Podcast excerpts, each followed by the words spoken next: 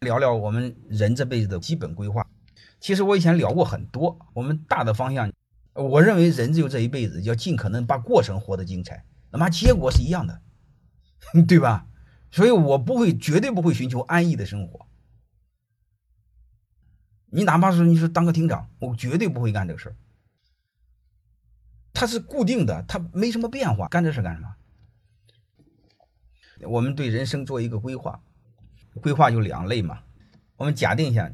假定我们从大学毕业开始，嗯，其实你中专毕业也行啊，不管你们多大都行，这和年龄没关系，和心态有关系。你就假设要参加工作，通常你会发现，你只要一参加工作，我们就面临两类选择。你去不管去看任何一家工作，你首先是特别是前几年，你一定要沉下来。任何一个工作，现在你找一个好点的工作。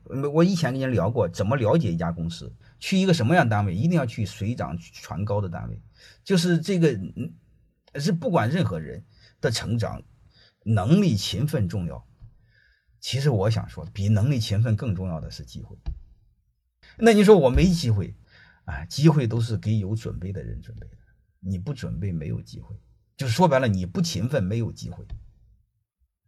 你但是有可能来说，你勤奋可能机会不多，这个我认。但是我想说，你不勤奋是没机会，就这么简单。